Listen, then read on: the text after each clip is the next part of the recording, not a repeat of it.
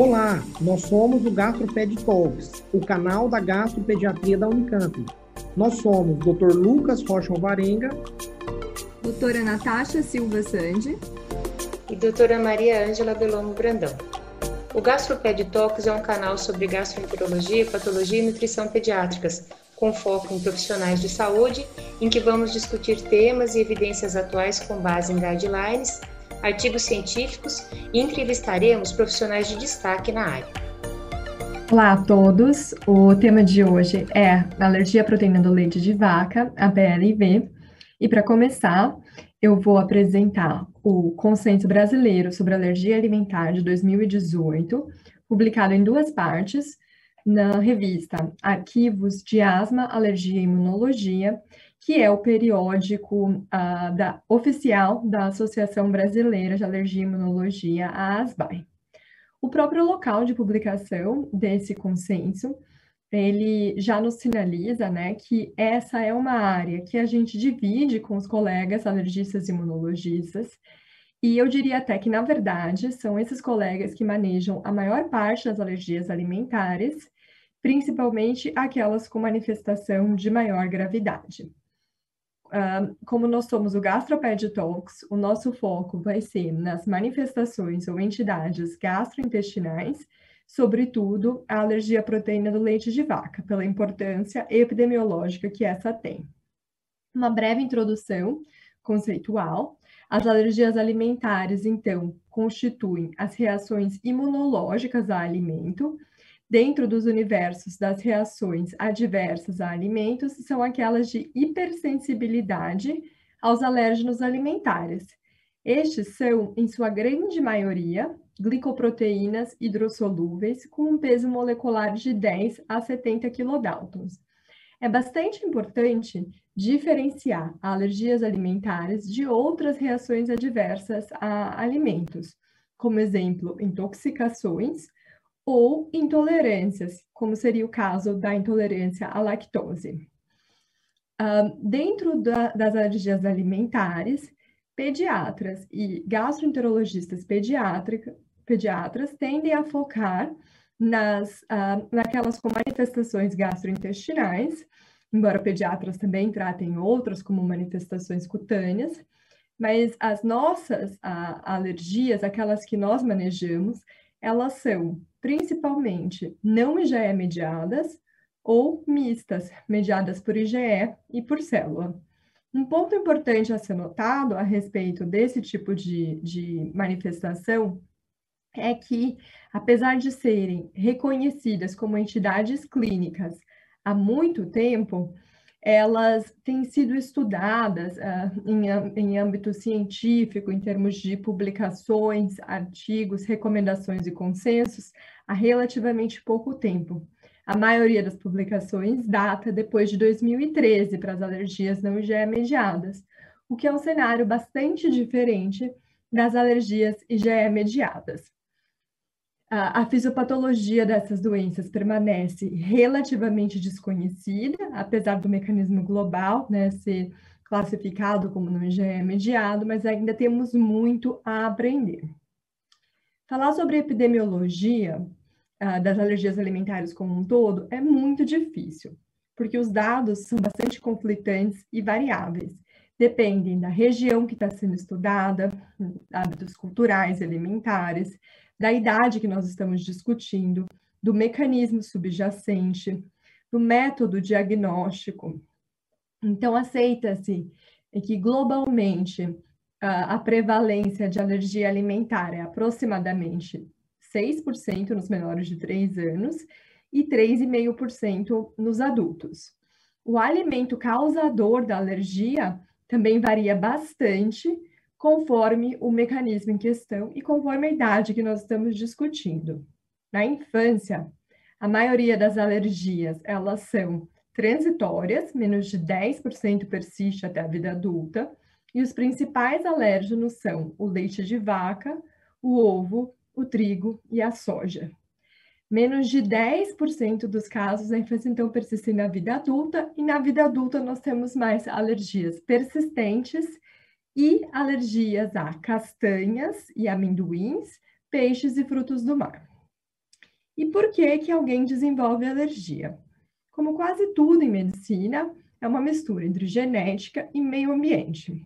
O fator genético, ele parece ser mais forte, mais importante nas alergias mediadas por IgE. Mas ainda hoje, uma história familiar de atopia permanece como principal fator preditor do risco de alergia alimentar. Quando nós discutimos especificamente as alergias não mediadas por IgE, aí os fatores ambientais parecem pesar mais.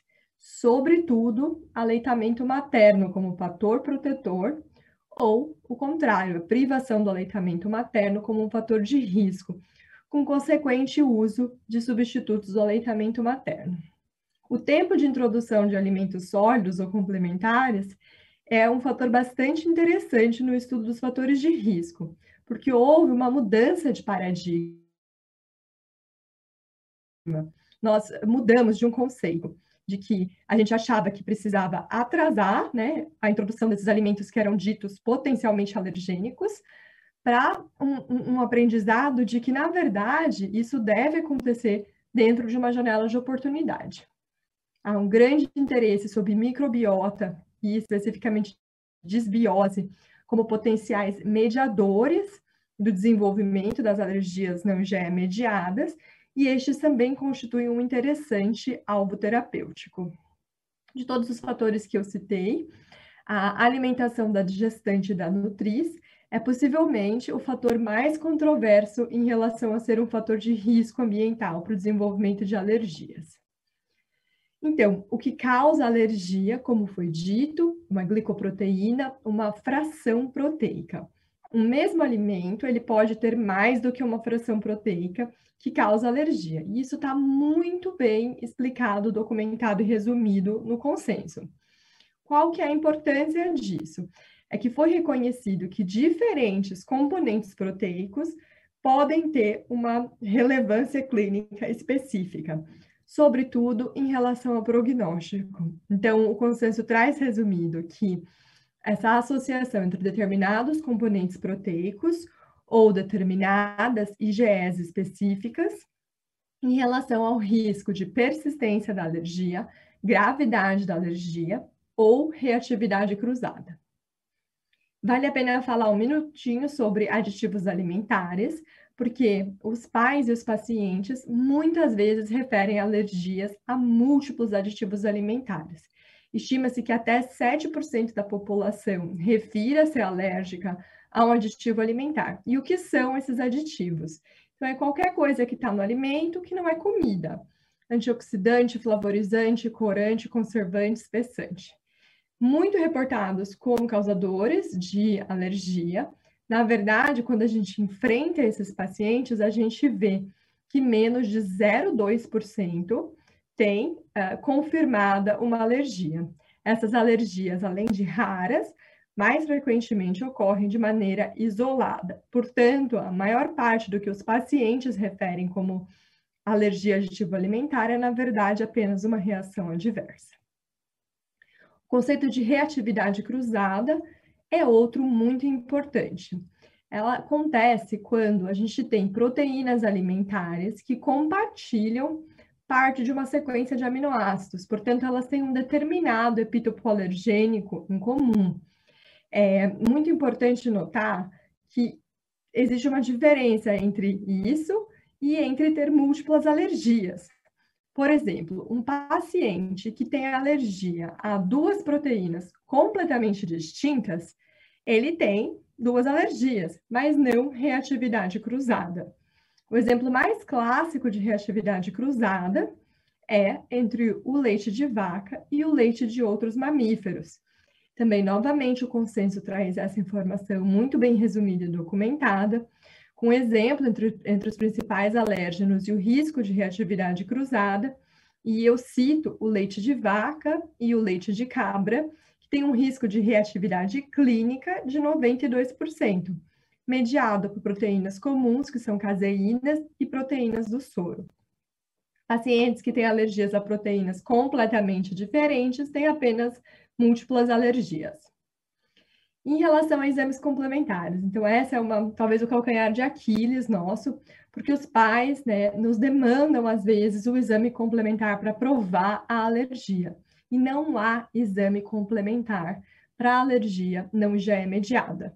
Nós temos exames complementares que podem nos ajudar, podem ser adjuvantes, mas eles não servem para fazer diagnóstico. Hoje, o teste que mais nos ajuda a estabelecer o diagnóstico de uma alergia não IgE mediada é o teste de provocação oral, que é um teste clínico. O que a gente discute como exames complementares? Então, Hemograma, ele pode detectar complicações, como é o caso de anemia, eosinofilia periférica, que às vezes é associada com algumas alergias. A IgE é específica, ela tem, seja in vitro, é, que são as séricas, ou in vivo, que são os testes cutâneos. Ela vai auxiliar nas alergias IgE mediadas, ou às vezes até nas mistas, mas não na alergia não IgE mediada.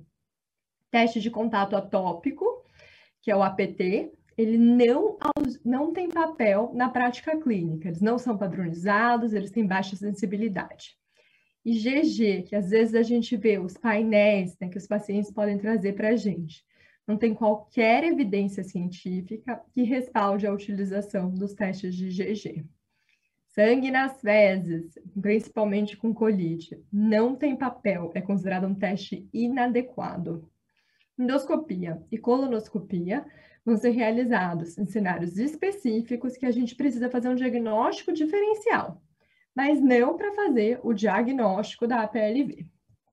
Então, o TPO, como eu disse, vai ser o principal teste. A forma dele, que a gente chama de padrão ouro, é duplo cego controlado por placebo. Nem o examinador, nem o paciente sabem o que eles estão recebendo. Existem riscos inerentes ao TPO, isso é muito bem explicado no consenso, que inclusive traz uma sugestão de termo de consentimento.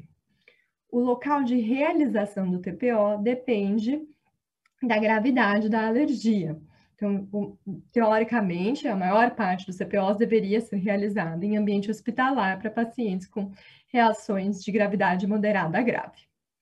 O alérgeno deve estar fora da dieta do paciente por no mínimo duas a quatro semanas e também recomenda-se a realização de um jejum de duas a quatro horas.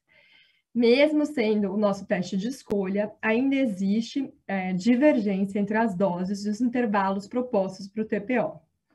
Sintomas subjetivos ou não observáveis, eles não devem interromper o TPO. Se for, ah, lógico que vale observar, vale considerar o que o paciente falou, o que o, o que o pai falou, porém pode atrasar a próxima fase do TPO, mas se não, nada for observável, não se deve interrompê-lo. Importante lembrar de que alguns medicamentos, sobretudo medicamentos antialérgicos, como antihistamínicos, devem ser interrompidos antes do TPO, para que eles não tenham interferência. E o consenso brasileiro traz isso resumido na forma de tabela, né? E é o tempo de intervalo relaciona-se à meia-vida do medicamento. Um, então, as manifestações ou entidades gastrointestinais de alergias alimentares, elas são, são várias, né? Então, o consenso descreve 10, e é claro que eu não vou conseguir ter o tempo de discutir todas, portanto, eu vou focar nas não IgE mediadas e naquelas de maior importância clínica, não IgE mediadas e mistas. Começando pela cólica do lactente ou pelo choro excessivo. O guideline, ele, o consenso, ele vai na veia e crava um conceito muito importante de que a alergia alimentar só pode ser aventada em situações de cólica do lactente ou choro excessivo, em situações graves, em que as cólicas estão associadas a outras manifestações gastrointestinais ou dermatológicas. Vale notar que existe uma ferramenta que é o COMIS, o score de sintoma relacionado ao leite de vaca, que traz então um resumo dessas manifestações e considera o choro como uma potencial manifestação de APLV. Deve-se notar, entretanto, que, mesmo nessa ferramenta, chorar mais do que cinco horas por dia pontuaria apenas seis dentro do score, sendo que o diagnóstico de APLV só seria sugerido a partir de um score maior ou igual a 12 e aí tem que pontuar dentro das outras manifestações. Esse score maior ou igual a 12, ainda assim, teria que ser confirmado com uma resposta à eliminação do agente, do leite de vaca, seguido de um teste de enfrentamento. O refluxo esofágico para alergia alimentar em lactentes. Aqui é um cenário um pouco diferente. Essa já é uma entidade bem conhecida, bem descrita, reconhecida nos guidelines de refluxo, ainda que não tenha o seu mecanismo preciso é, completamente elucidado. Importante é, observar que só se pode fazer o diagnóstico definitivo de alergia depois de um teste de provocação oral, que deve ser realizado duas a quatro semanas após a estabilização do quadro. Outra coisa é que fórmulas com proteínas extensamente hidrolisadas, elas aceleram o tempo de esvaziamento gástrico. Portanto, o paciente ele pode melhorar mudando para essa fórmula, tenha ele alergia ou não. Então, isso está, como eu falei, reconhecido no guideline das sociedades norte-americana e europeia sobre doença do refluxo gastroesofágico. E quando a gente tem um lactente com suspeita de DRG, a gente, depois das medidas iniciais, né, evitar o excesso de alimentação, espessar a fórmula se o lactente estiver em uso de fórmula, a gente deve considerar, então, a possibilidade da PLV, porque não tem uma distinção entre esses sintomas, e realizar um trial de duas a quatro semanas, ou excluindo a proteína do leite de vaca da dieta materna, se o lactente tiver aleitamento materno, ou usando a fórmula extensamente hidrolisada de aminoácido. Mas mesmo esse guideline traz muito bem reconhecido que deve se discutir no manejo dessas crianças a reintrodução e o segmento, ou seja, um enfrentamento realmente dessas crianças. A proctocolite ou a colite alérgica ou eosinofílica, ela é possivelmente a forma mais comum da apresentação da PLV. E esses casos, apesar de comuns, não são necessariamente simples. Na verdade, a gente vê uma mudança da epidemiologia, um, com um maior número de crianças alérgicas, com um número de crianças alérgicas que não se torna tolerante, e com uma crescente proporção de, desses casos em lactentes que estão em aleitamento materno. Há uma leve predominância no sexo masculino, 60%, e a maioria dos casos, 80%, inicia-se no primeiro semestre de vida.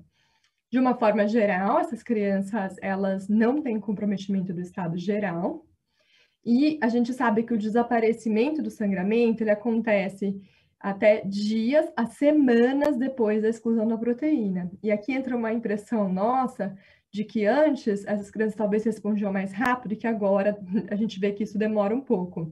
Mas antes de duas a quatro semanas da exclusão do alérgeno, a gente não deve considerar que não houve resposta.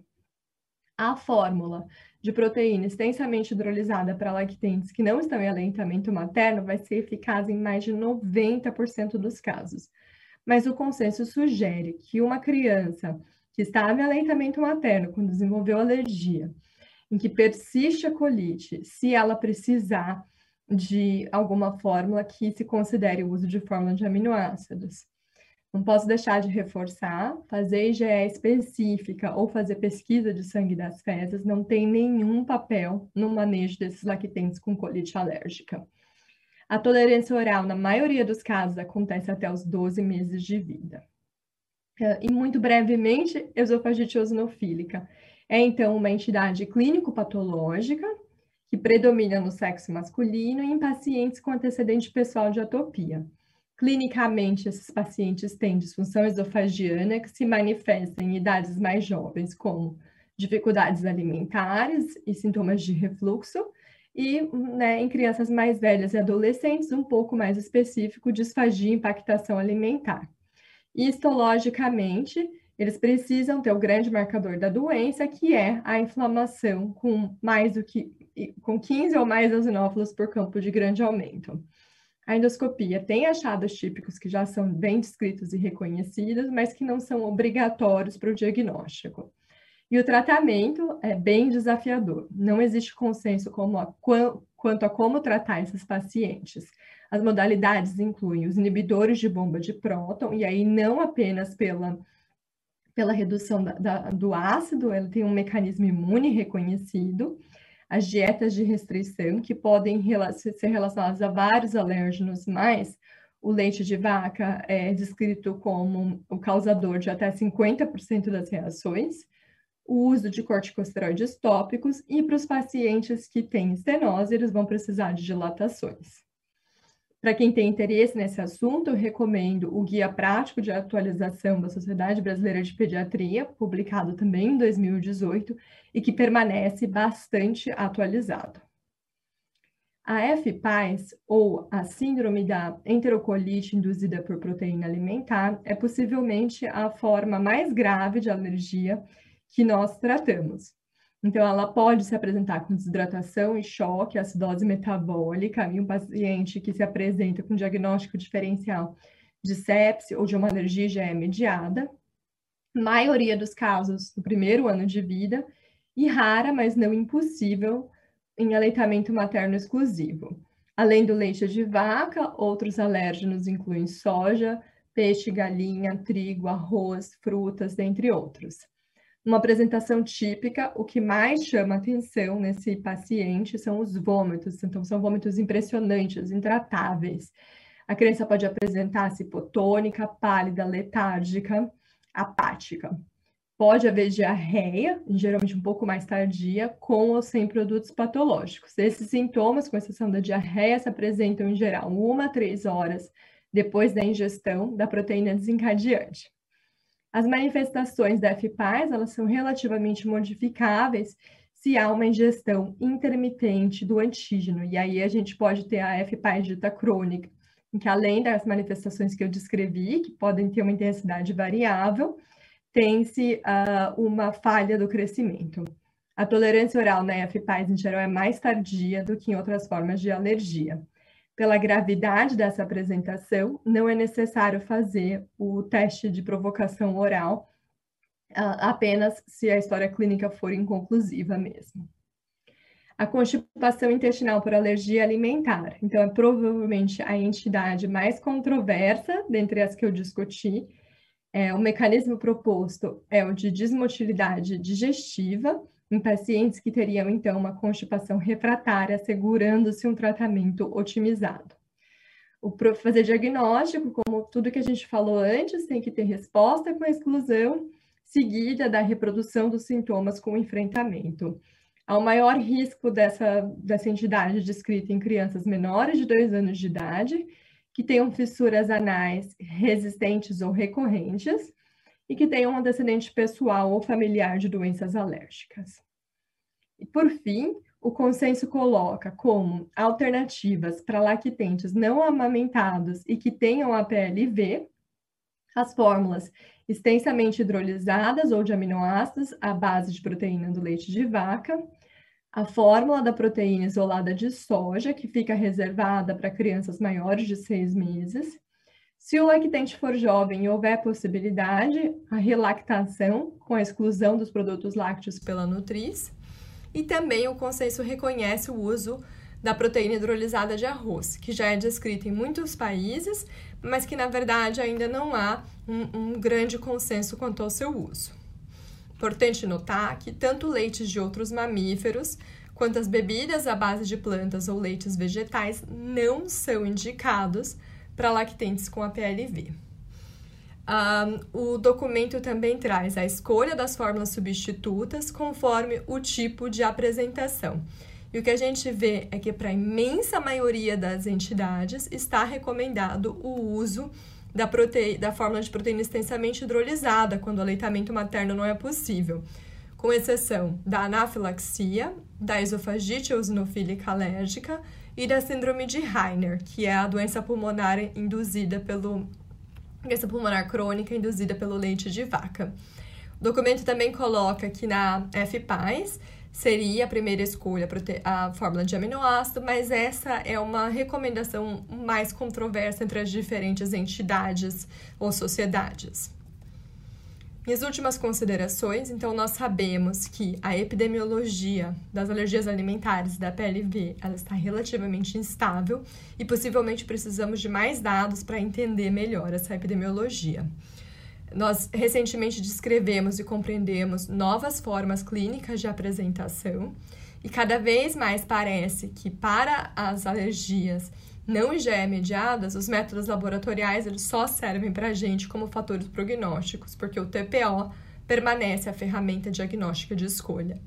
A microbiota tem se revelado um potencial alvo terapêutico bastante interessante, mas ainda não podemos fazer recomendações de pré-probióticos ou simbióticos no manejo da PLV. Uh, ah, não discuti tanto porque cai no escopo do imunologista e alergista, mas a imunoterapia oral e sublingual, ela é uma área terapêutica de investigação ativa, ainda que não haja consenso de quem seriam os pacientes elegíveis para essa terapia.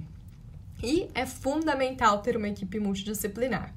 Nós absolutamente não conseguimos e não devemos manejar esse paci esses pacientes sem o auxílio de uma nutricionista. Bom, era isso que eu tinha para apresentar sobre o Consenso Brasileiro de Alergia Alimentar. Obrigado por nos acompanhar. Esse foi um episódio do Gastroped Talks. Estamos no Instagram, gastroped.talks, no YouTube, Gastroped Talks Unicamp, e também na forma de podcast. Até o próximo!